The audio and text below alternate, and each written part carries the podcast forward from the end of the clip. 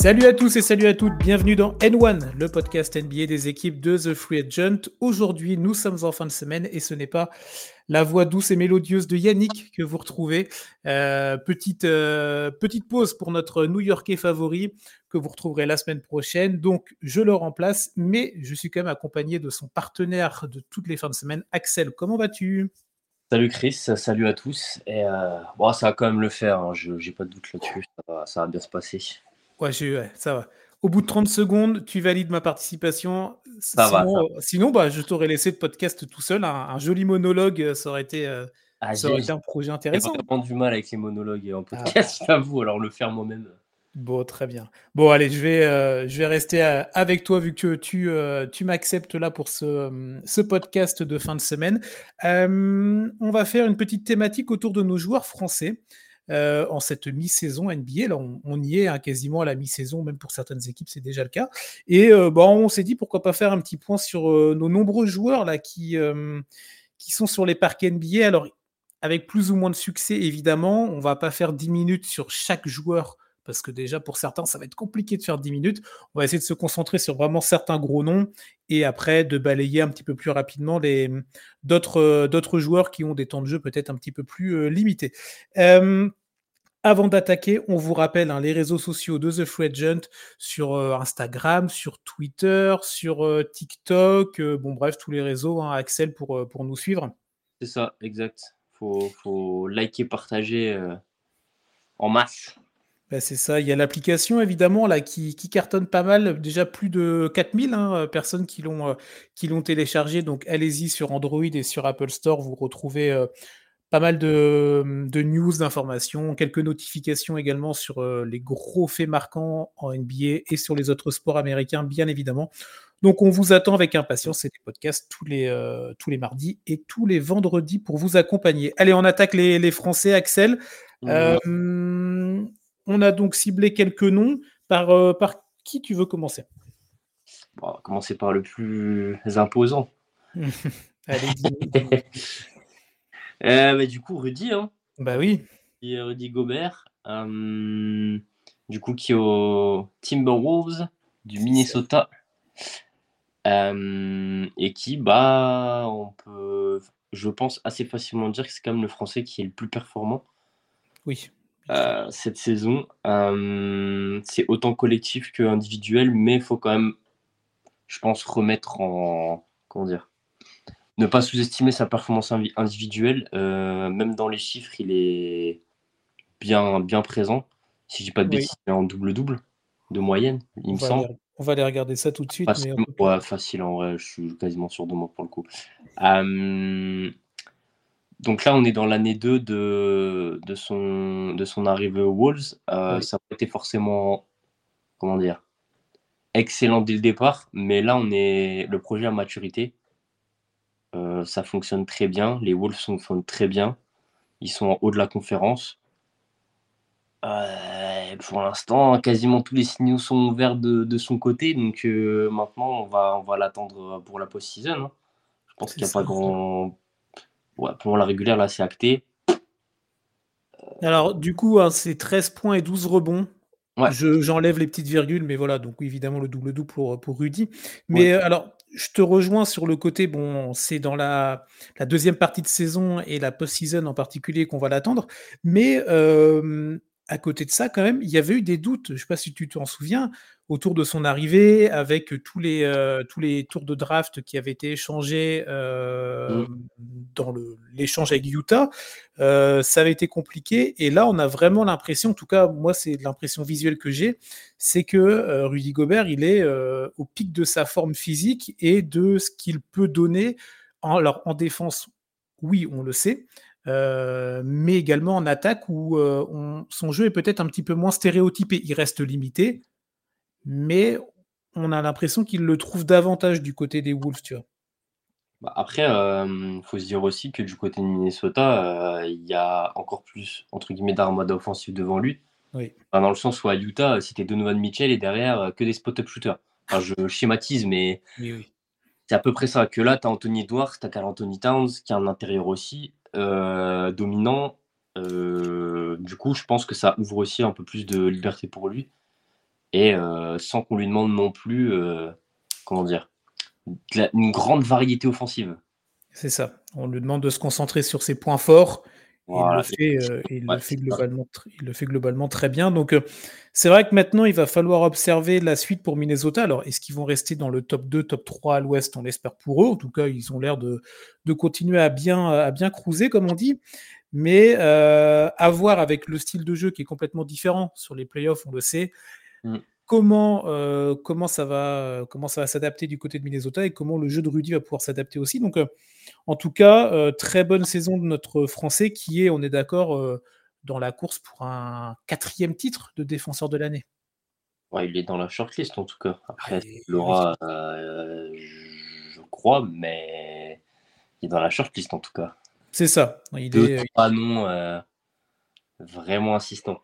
C'est ça, mais il faut vraiment bien appuyer là-dessus. C'est quand même une performance assez rare dans l'histoire même de la NBA, hein, pas juste euh, d'un point de vue de, encore plus d'un point de vue franco-français évidemment, mais euh, c'est quelque chose d'assez exceptionnel qu'il faut mettre en valeur. Donc pour l'instant, il ne l'a pas et on est encore loin de, la fin de saison, mais euh, déjà rien que d'être dans la course, c'est toujours une performance à souligner. voilà pour le point sur Rudy. On... Par qui tu veux enchaîner Tiens? Euh, bon, on va faire toujours aussi imposant, mais euh, un peu plus jeune. Bah, plus jeune Bah oui. Euh, bah, Victor, du coup. Victor, du coup, du côté de San Antonio, alors c'est assez particulier parce qu'on se rend compte que le mec, il joue 20 minutes et il a des stats d'un mec qui en joue 35. Et c'est flippant de fou. Hein. Ah, vraiment, c'est flippant. Genre, ce que, je pense que déjà tout le monde se rappelle, enfin, c'était il y a très peu de temps, mais euh, le match du MLKD où à la mi-temps, mhm. il est à 0 points. contre Atlanta, Il finit en 26-12, je crois. Enfin, c'est du délire le truc. Et en plus, Popovic le fait pas, pas commencer le troisième quart-temps. Hein. Il est sur le temps. Hein. Il est toujours en temps de jeu limité. Ça, c'est euh, un, des, un des facteurs importants à prendre en compte dans, dans ce que propose Wem Victor dans ce début de saison, en tout cas, dans cette première année plutôt. Hum, hum, hum, mais en tout cas, euh, alors il y a, y, a, y a, des choses négatives à dire sur euh, enfin, même pas forcément sur Victor, mais sur le projet global. Euh, mais au-delà de ça, c'est n'importe quoi ce qu'on est en train de. C'est incroyable. Bah, après, on s'y attendait, mais tu as toujours ce truc où tu te dis, ouais, bon, on en fait tout un pataquès, mais en vrai, ça va être bien, mais pas autant. Mais là, c'est vraiment, on est vraiment dans le autant en fait. en, termes de stats, euh, rapidement, alors on est sur euh, une dizaine de rebonds par match, quasiment trois passes, euh, un peu plus d'une interception, trois, un peu plus de trois blocs, trois pertes de balles. Ça, c'est quelque chose qui a pu lui être reproché en début de saison. Et je reviens sur mes points. Et il est à 19,6 points de moyenne, là, en, comme tu l'as dit, en 28 minutes de jeu. Donc en, moins, mmh. de, moins de 30 mmh. minutes. Moi, honnêtement, je m'attends. Alors, il y a eu toute une hype, on va pas refaire l'histoire autour de, Victor, mais euh, je m'attendais pas quand même à avoir des, chiffres aussi intéressants pour lui. Euh, je mets quand même le bémol sur les pertes de balles. Euh, en ce moment, ça semble être un peu mieux, mais il y a eu un, sur la première partie de saison, après c'est normal, il faut s'adapter, etc., etc., où il y a quand même pas mal de ballons perdus, ce qui est assez dommageable. Euh, si ça avait été un meneur de jeu, bon, on aurait pu être un petit peu plus euh, cool sur cet aspect-là, mais bon, c'en est pas un, même si parfois dans le projet des Spurs, on peut se poser la question. Euh, pendant six mois. oui, oui, oui. Il y a aussi ça à prendre en compte en paramètres. Mais c'est vrai que je ne m'attendais pas à avoir de, des chiffres aussi intéressants pour lui dans ce temps de jeu-là. Et c'est vraiment cet aspect-là du temps de jeu qui est euh, prépondérant dans, dans, dans l'explication. Et toi, tu t'attendais quand même à. Là, on est à mi-saison, à le voir alors rayonner, je ne sais pas si c'est le bon terme, mais le voir vraiment, euh, tu le sens, euh, tu le sens vraiment euh, à l'aise dans, dans, le process NBA, tu vois. alors oui, dans le sens où quand tu, parce que bon, il a été hyper hyper médiatisé, donc ça aide, mais mmh même sans ça, suivre un petit peu ce qui se passe un peu avant la draft, c'est intéressant. Et, tu vois que le mec, il a la tête sur les épaules. Il est pas, je sais pas, qu'il n'y a pas de choses bizarres, de trucs que tu dis ah oui bon ah. Et en plus, aux Spurs, on connaît la, on connaît la, entre, entre guillemets, le, l'esprit Spurs. oui, oui, oui. Voilà, tu vois ce que je veux dire. du coup, je me faisais pas trop de, de soucis. la seule chose, entre guillemets, qui me. Et ça, il peut rien, c'est les blessures de par son physique. Bien sûr. Euh, où j'ai peur qu'un jour, je sais pas, enfin voilà, on va pas. Mais euh, c'est la seule chose, sinon, franchement, j'ai l'impression que c'est autoroute. Hein. Vraiment, c'est. Euh, le mec, il va tout péter, on va rien faire en fait. On va juste s'asseoir, regarder et kiffer. Voilà. et il est parti pour faire ça pendant 20 ans, tu vois. C'est ça, alors plus. Incroyable.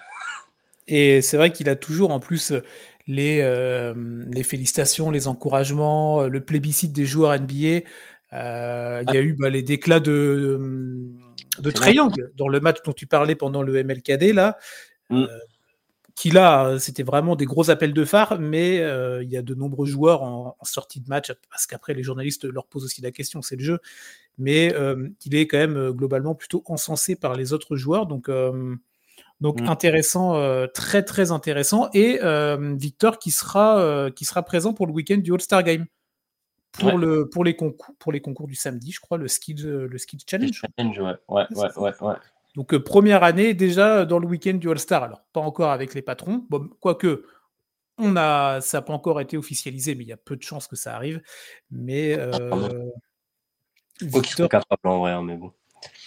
Ouais, ouais, après, il y a quand même du lourd en face mais, c'est sûr que, en tout cas, pour Victor, c'est une très très belle première partie de saison. Le seul bémol, mais on le savait, c'est les résultats de San Antonio qui sont quand même compliqués, mais on savait que ça allait pas être une partie de, une partie de plaisir pour la première, la première année. On espère juste que le projet se développe assez rapidement et on espère aussi rapidement que, que, que Victor ouais, ouais, ouais, carrément. Bon, très bien, le petit dossier Victor pour, euh, pour San Antonio. Autre, euh, autre rookie euh, qui est arrivé cette année, bah, ils avaient joué ensemble, c'est Bilal, en France en tout cas, Bilal Koulibaly.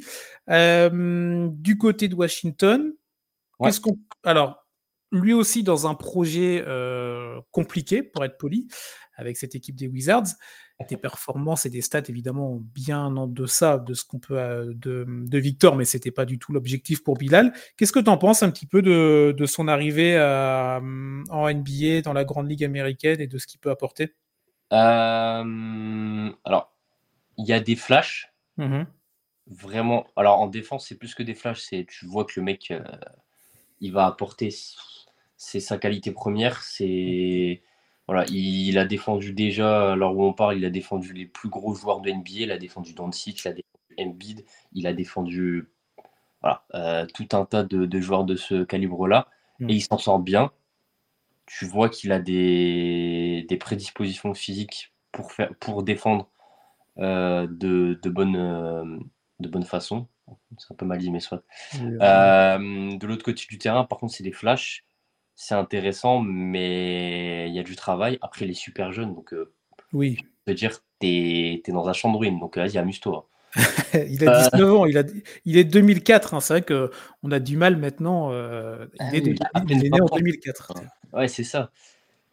Et, et, pour finir, du coup, ouais, faut, faut juste patienter, pas se précipiter. Et, il a les minutes. Hmm. Il n'est pas titulaire, mais il a les minutes c'est encore un peu inconstant dans le sens où tu as des matchs, euh, il joue 15 minutes, tu sais pas pourquoi.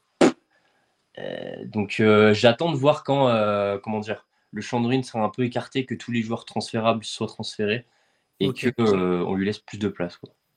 Ouais, quelle place, quelle importance il aura une fois que Washington aura fini son, son schéma de démolition, parce qu'en ce moment, on est plus sur de la démolition que de la reconstruction. Ouais, c'est ça, c'est ça. Euh, donc, ça va être. Euh, en tout cas, il, prend les minutes qu'on lui donne. Il est plutôt intéressant dans ce qu'il propose. Je te rejoins complètement sur le côté flash qu'il peut avoir à certains moments.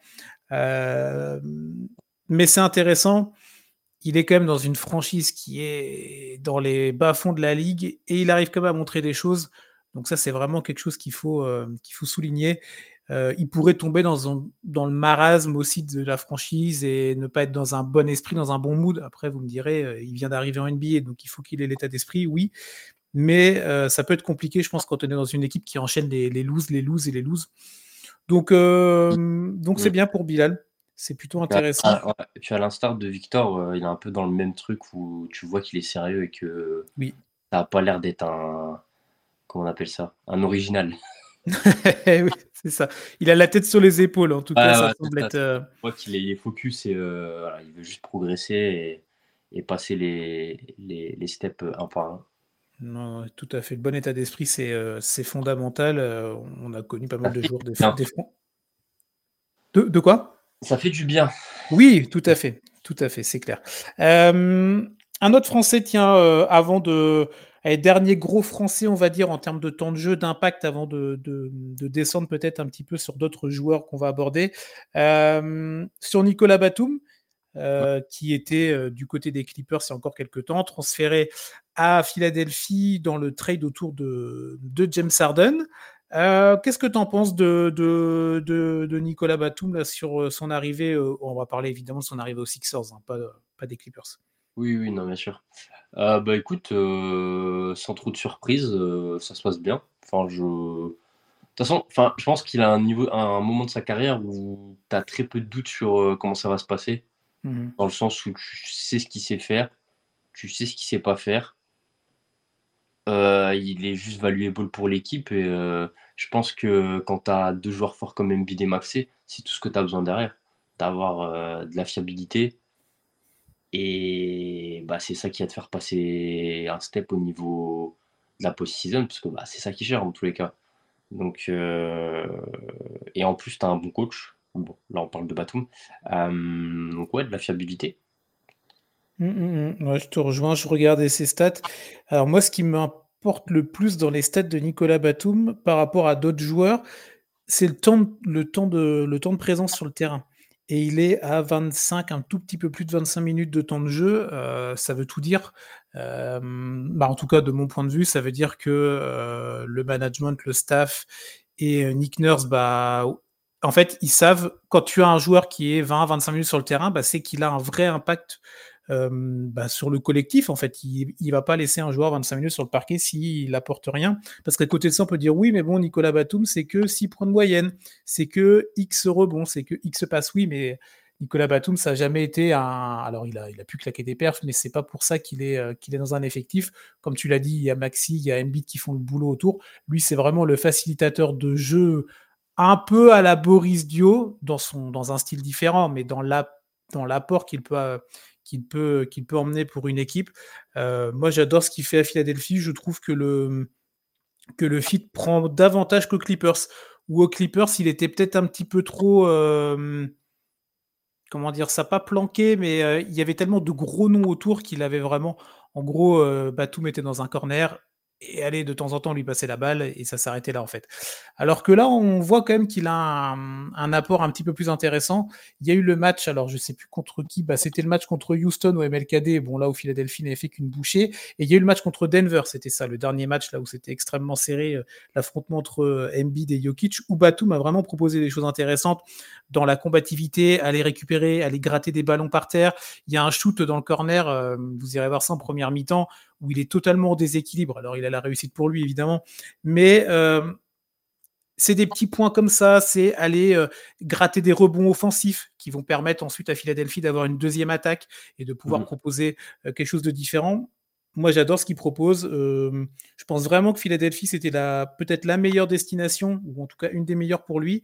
je suis très curieux de voir ce que va donner cette équipe des Sixers en deuxième partie de saison autour d'un coach qui a été champion NBA et qui n'a pas été champion NBA il y a 15 ans comme pouvait être son prédécesseur. Nick Nurse, c'était en 2019. Hein. à la petite cartouche au doc, évidemment. mais, euh, mais non, non, euh, très très curieux de voir comment va tourner cette équipe de Philadelphie. Et je pense que Nicolas Batum peut être ce genre de petit joueur là qui peut faire du bien à l'effectif et dans un dans un match de playoff où euh, bah, ça veut pas ça veut pas rentrer ou ça matche pas et bah mmh. peut-être que Batum il va aller te chercher euh, le petit rebond il va te faire la petite passe qui va faire la différence ou il va aller te marquer euh, il va t'enchaîner deux paniers à trois points qui vont permettre à l'équipe de pouvoir tenir donc très très curieux de la suite pour Batum c'est peut-être sur lui et Gobert les deux joueurs que je vais le plus suivre sur la deuxième partie de saison et sur les playoffs parce que alors ils ont des impacts différents évidemment mais euh, ils peuvent apporter beaucoup pour leur équipe. Après, si je peux me permettre, c'est les deux seuls qui vont aller en playoff quasiment. quasiment. Ah, Sauf, euh, alors, sauf trade, on peut en parler. Bah, qui vont jouer, non, mais qui vont avoir un rôle. Euh, on est d'accord. mais c'est vrai, c'est vrai, tu as raison. Mais euh, non, non, je, te rejoins. Et il faut aussi saluer le fait que. Alors, parce qu'on parle souvent de LeBron qui est là depuis 40 ans. Hein. Mais en vrai, je suis pas sûr qu'il y ait autant de joueurs à son âge qui soient aussi impactants. Alors, c'est un role player, soit, hein, je te dis pas. voilà. Mais en soi, ça c'est aussi un. Comment dire un, un truc à souligner, c'est que bah, il est toujours aussi impactant des deux côtés du terrain, euh, malgré toute sa longévité. Franchement, c'est. Draft 2008 hein, pour Nicolas Batum. Pas. Draft 2000, ouais, pick 25. Il avait été drafté par Houston. Alors, celle-là, tu en aurais pu la faire en quiz, tellement elle était compliquée à trouver, celle-là, tu vois. Ouais, ouais. Bah, après, je savais, parce qu'il il en parle pas mal, euh, parce que vu qu'il y a pas mal d'interviews de lui, euh, ça, je m'en souvenais effectivement qu'il avait été trade. Ah ouais, tu ah ouais, bah alors moi je savais évidemment qu'il avait démarré à, Portland. Ouais, mais que ouais, il avait. Ah ouais, drafté par Houston, ok. Ouais, ouais, il l'avait expliqué. Bon, je sais plus où, hein, parce que effectivement, comme je te dis, il a pas mal de. Comment dire Il parle pas mal. Ouais, ouais. Euh, ce qui est très cool d'ailleurs. Euh, et du coup, ouais, ouais, si, si. Bon. Pas drafté par Portland, mais euh, ouais, non, on va suivre ça. Ah, évidemment. Donc voilà, c'était vraiment les quatre gros noms qu'on voulait aborder sur ce début d'émission. Gobert, Rudy Gobert, pardon, Nicolas Batum, Victor Wembanyama et Bilal Koulibaly, euh, dans des projets différents évidemment à chaque fois. On peut parler, et on va parler d'autres joueurs français qui foulent plus ou moins les parquets. On va peut-être même commencer par celui qui ne les foule pas du tout, c'est Evan Fournier. Ouais. On en est toujours à la même situation, Axel. Là, on a la trade deadline qui, s'approche de plus en plus le 8 février pour la fin euh, de la période de trade. Mmh. Est-ce qu'on peut enfin espérer voir le bout du tunnel pour, euh, pour Evan? Euh, bah, on espère, hein. de toute façon, on dit ça à chaque. Euh, ça commence à. Ça commence à faire un peu. À la trade deadline, on a dit Ah, l'été, on a fait Ah Et là, bah, on va recommencer, hein, puis on, on avisera. Il y a des possibilités. Après, c'est toujours pareil, c'est que pour ce genre de. Déjà que pour des trains normaux, nous, de notre point de vue, c'est flou. Mais alors pour des joueurs comme ça qui jouent pas, euh, anticiper que telle équipe va vouloir du cap, enfin c'est impossible. Là juste on attend et on regarde et on, sera content pour lui. après tout dépend de l'équipe, parce que si c'est pour, pour euh, aller dans une autre équipe et euh, avoir le même rôle, enfin pas rôle mais le même temps de jeu. Bah, je pense qu'aucune autre. Oui, ouais, oui, en tout cas, il peut être typiquement le joueur que tu rajoutes dans un trade un peu plus costaud tu vois Ouais, voilà, en fileur, ouais, voilà, c'est ça. Oui, ça peut être un fileur d'un trade, effectivement. Surtout qu'on voit bien que New York, là, ils commencent à faire des. Enfin, depuis le trade d'Anunobi, euh, mhm. ils font des moves sérieux et des moves euh, intéressants et euh, ils, pourraient, ils pourraient retenter leur coup. Donc, pourquoi pas, ouais, de ce côté-là, faudrait voir.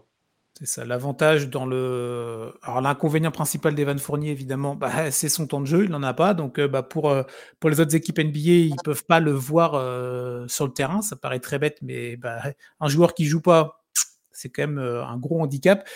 L'avantage, c'est son, c'est son contrat, là, contrat, contrat expirant. Donc, c'est un asset en vrai. Ça, ça peut être une équipe qui va se dire, bah voilà, on, le prend et euh, parce qu'il est en team option à la fin de la pour la saison prochaine. Donc euh, évidemment, New York ne va pas activer sa team option. Euh, s'il reste à New York, on ne l'espère pas pour lui. Mais si une, autre équipe prend Evan et que eh ben, ils sont pas dans un projet de vouloir prolonger avec lui, ils peuvent très bien dire ben non et donc ils se libéreront d'une certaine masse salariale qui n'est pas, qui n'est pas négligeable mmh, mmh, mmh, dans cette période où on sait que les équipes, c'est très resserré d'un point de vue financier. Donc le contrat peut être un atout pour Evan, mais l'inconvénient, c'est qu'il joue pas. Donc je vois aucune équipe faire un trade pour Evan, tu vois, en disant bah, tiens, je, je, prends, je, vais appeler à Manhattan et je vais dire bah, nous on veut Evan, mais il peut très bien se rajouter euh, dans un trade, comme tu l'as dit, en plus New York est dans un esprit de vouloir changer les choses mmh. et dans une démarche plutôt constructive. Alors euh, j'espère qu'ils vont pas faire, euh, qu'ils vont pas se borner jusqu'au bout du bout avec avec Evan, même si malheureusement j'ai l'impression qu'ils veulent aller jusqu'au bout du contrat et ne pas activer la team option derrière. Ouais, pas faire du cap. Ouais. Ça peut être, ça peut être dans, dans, le projet de New York et là-dessus on peut pas leur en vouloir. C'est, ça reste une industrie et, mmh, mmh, mmh. et voilà. Donc, mais c'est vrai que pour Evan c'est compliqué. Il y a les, les, jeux de Paris qui vont arriver là juillet-août et ben, moins tu joues, moins tu vas être en forme. Il sera présent évidemment avec la, Team France, mais mais dans dans quelle forme physique, dans le mental, on sait qu'il sera là, mais dans quelle forme physique, ça peut être un petit peu plus compliqué, même si on connaît son côté pro et il continue à s'entraîner évidemment et, et, tout ça. Donc, bon, Evan, c'est le gros, la, la, grosse question. d'autres joueurs, tiens, sur lesquels tu veux qu'on parle un petit peu, d'autres joueurs français évidemment. Bon, on va parler de. Alors, il a une production en jouant, il a une production légèrement supérieure. Mmh Quel enfoiré. Euh, Qui est très bien, ouais, le, du côté de Détroit. Autre équipe, euh, on parlait de Washington tout à l'heure, c'est peut-être encore, ouais, c'est pire. ah, Détroit bat Washington, hein, donc. Euh, oui, c'est vrai. Chez moi. Non, mais euh, ouais, Kylian Hayes, du coup, euh, bah, c'est compliqué. Hein, je... comme, comme un peu Evan, nous, tous les, tous les, comment dire, à toutes les échéances, on, se répète la même chose. Bah là, c'est un peu. Ouais. Moi, je, désolé, hein, je, je n'y crois plus. Bah voilà. Non, mais après, c'est pas parce que voilà, euh, c'est un joueur français, on est français, c'est pas pour autant qu'il faut euh, qu'on soit dans, euh, dans, la dans la positive attitude, entre guillemets, à chaque fois, sans, être, sans être, non plus dans le côté punchline gratuite. Mais ouais, ça fonctionne pas, ouais. Bah, c'est en fait, en plus, je me souviens, à la longue absence de Kate, celle d'avant, l'année dernière, il y avait des stretches intéressants où tu te disais: «Ah ouais, franchement, moi je pense quand Kate revient en backup, franchement, c'est trop bien». voilà, bah, au final, Kate là, il est revenu. Bah, ça marche pas. Alors OK, c'est un merdier des trois hein. Je pas de souci, hein, c'est un merdier sans nom. Euh, ils ont perdu, euh, je sais pas combien de matchs de suite. Ok. Par contre, bah, en fait, euh, c'est quoi? On te met, il faut, il faut qu'on mette tout pour que ça aille? Dans une équipe qui joue le titre, bah, il aura pas de minutes. Enfin, dans une équipe, enfin, au bout d'un moment, moi, je veux bien le défendre, mais autant d'années. Ok, quoi, mais bah non, désolé. Bah, bah, c'est la quatrième saison hein, pour Kylian, quatrième saison NBA et quatrième à Détroit. Et c'est vrai que l'année dernière, c'est ce que tu disais, quand tu regardes les stats, il y a vraiment eu un gap. Première année, il était à moins de 7 points de moyenne, la deuxième année également. Et la troisième, quand Kate Cunningham était beaucoup absent, il avait joué, euh, il était starter 56 matchs sur les 76 joués. il était à plus de 10 points de moyenne. Et là, cette année, il redescend à 7,4. Ah il y a vraiment eu euh, cette différence bah, quand, quand Kate n'était pas là, mais le problème, c'est que bah, Détroit, le projet est une catastrophe, mais le projet ne se fait pas autour de Kylian Hayes, il se fait autour de Kate Cunningham, quoi qu'on en dise. Et c'est normal, parce que le joueur a un talent dingue.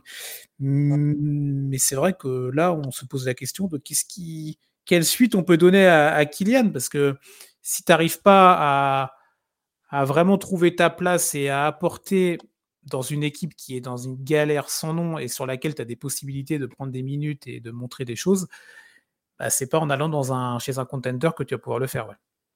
Le, le, souci, c'est que, alors demain, admettons, on, se dit que c'est un meneur backup.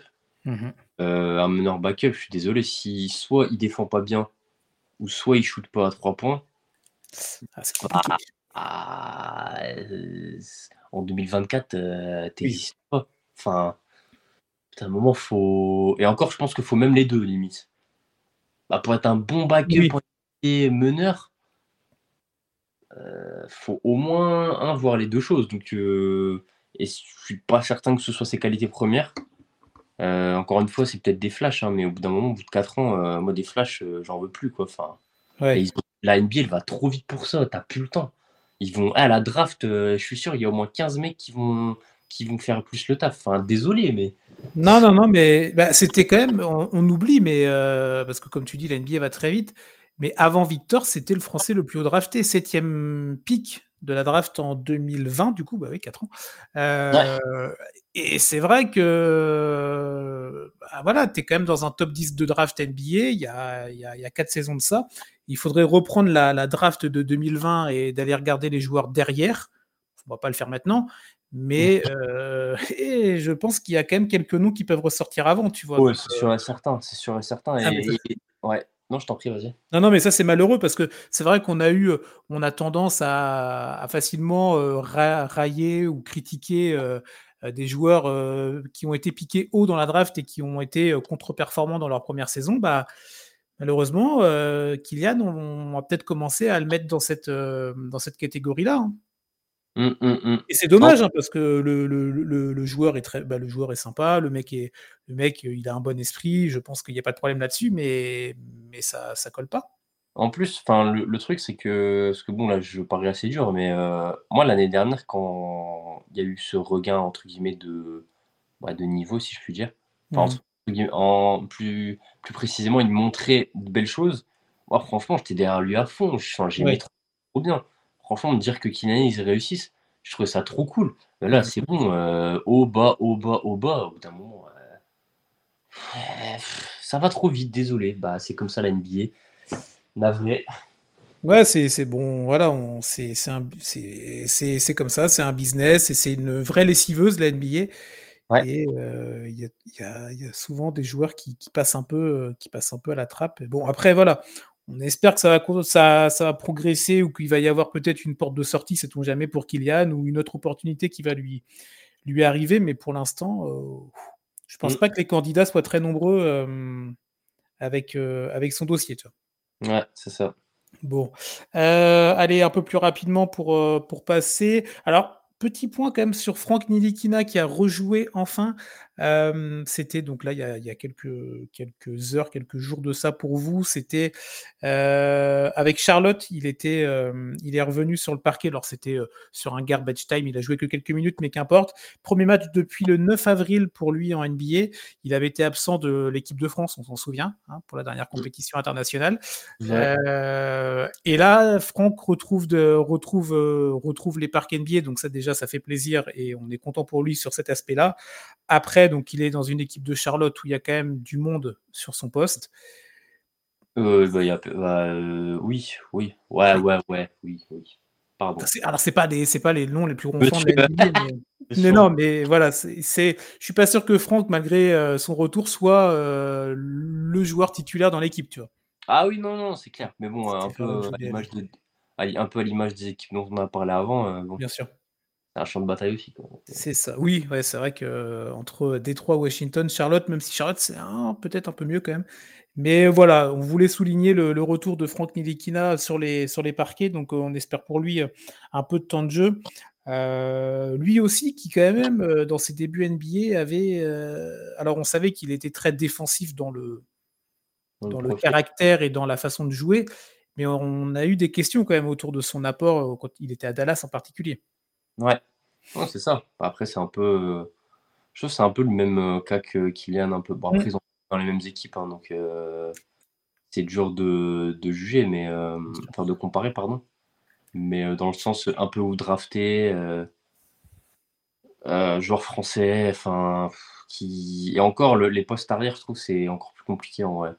Enfin, je pense que ça va tendre à se à se s'améliorer, mais les postes meneurs arrière en NBA, heu, les Français là, ces dernières années, c'est Ah, c'est pas tous des ah oui, bah, c'est dur de passer derrière. Après tu as, ouais, as l'ombre Tony aussi, mais Ouais, aussi, aussi, mais je veux dire, c'est vrai qu'on n'a pas été vernis, quoi. Ils ont ils ont pas eu, les débuts de carrière qu'on aurait espérés. c'est ça. 8e pick de la draft en 2017 pour, heu, Franck?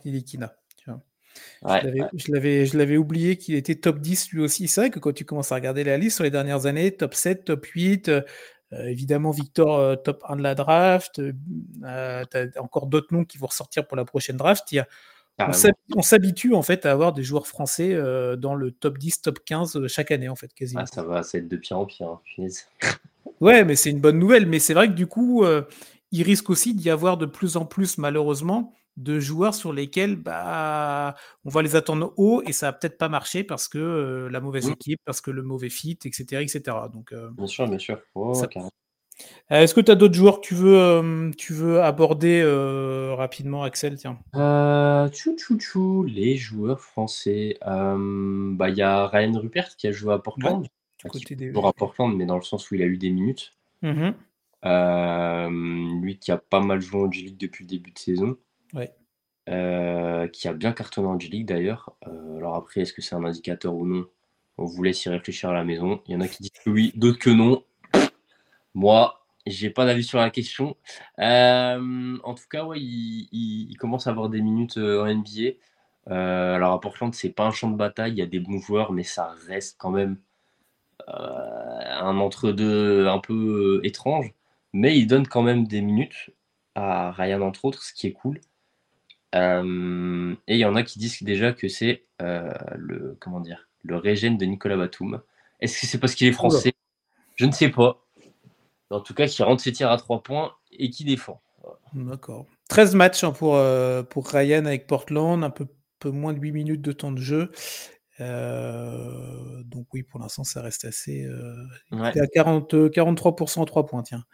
Mais bon, il en tente, euh, il en tente euh, un tout petit peu plus de 1 par match. Bon, en même temps, quand tu es à 3 minutes, euh, à 8 minutes de temps de jeu, tu peux pas non plus en tenter 40. C'est ah, mais le, dernier match qu'il a joué, il a eu un peu plus que 8, il me semble. Et il a mis 3 tirs à 3 points sur 4, je crois, si je suis correct dans mes souvenirs.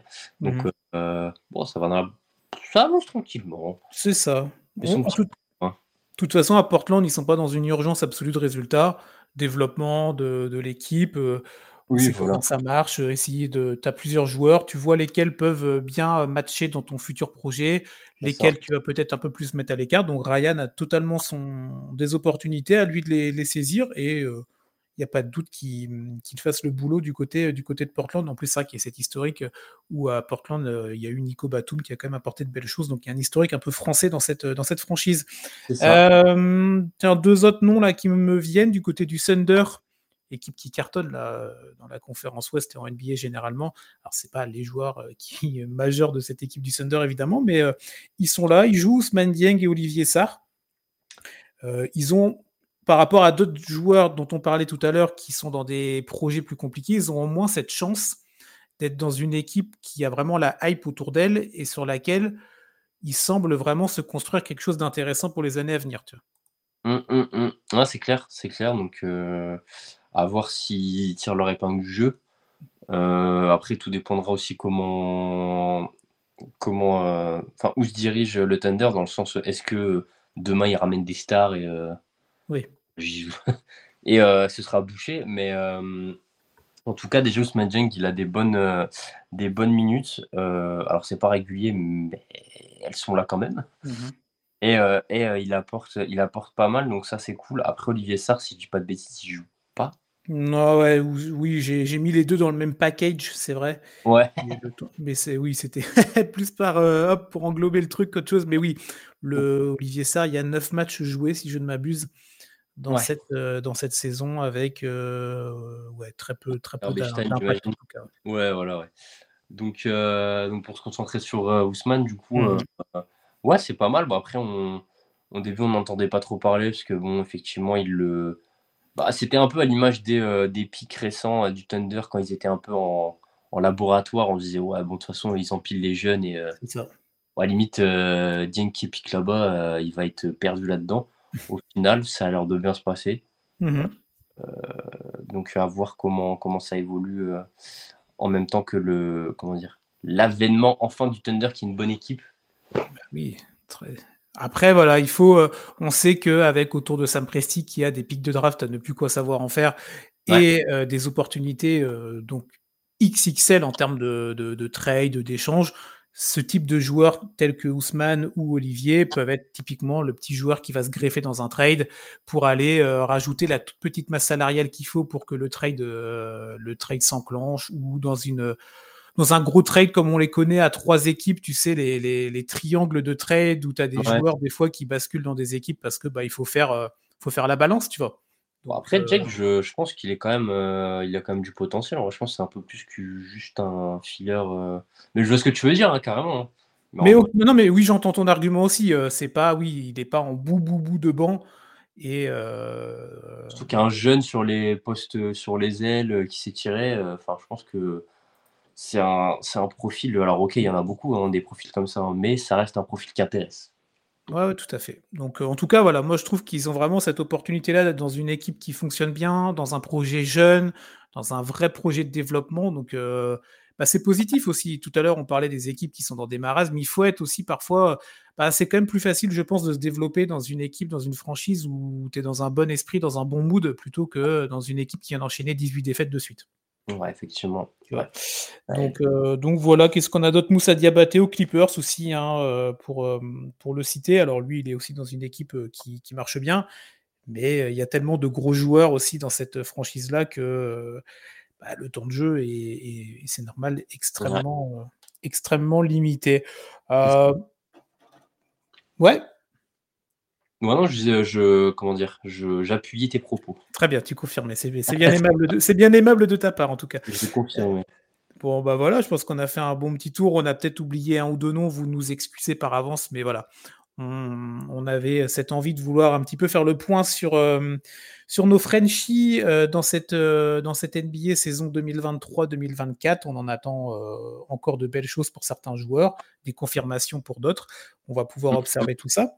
et ben voilà, on a fini pour notre petit podcast. tu m'as supporté jusqu'au bout, Axel, 40 minutes, ça a été? Bah, avec Yaya, c'est plus, donc euh, ça va. Ouais, ouais, ah bah mais en même temps, vous parlez beaucoup. Yannick fait beaucoup de blagues aussi. Alors, pas souvent drôles, mais il en fait. Donc, euh.